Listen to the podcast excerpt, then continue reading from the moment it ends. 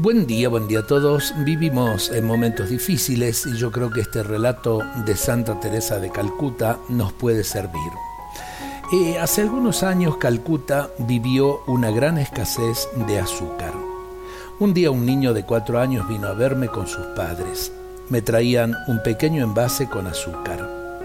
Al tiempo que me hacía entrega de él, el pequeño me dijo, he pasado tres días sin probar azúcar. Toma, es para tus niños. Aquel pequeño amaba con un amor grande. Lo había manifestado con un sacrificio personal Quiero aclararlo, no tendría más de tres o cuatro años.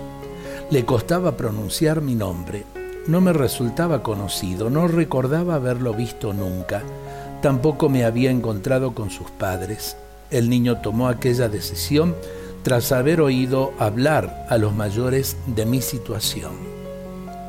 Los niños son así, saben captar la necesidad del otro y saben compadecerse creo que es bueno eh, poder fomentar esto en el corazón de los niños, pero eh, para esto es necesario que sembremos la semilla de la compasión en nuestros propios corazones adultos.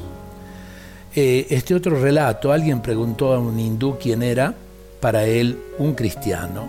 El hindú contestó, el cristiano es alguien que se da. Y tiene mucha razón porque en definitiva aquel que vive su fe auténticamente sabe que Cristo se dio por los demás y un cristiano no puede hacer otra cosa sino darse por los demás en el servicio cotidiano. Dios nos bendiga a todos en este día.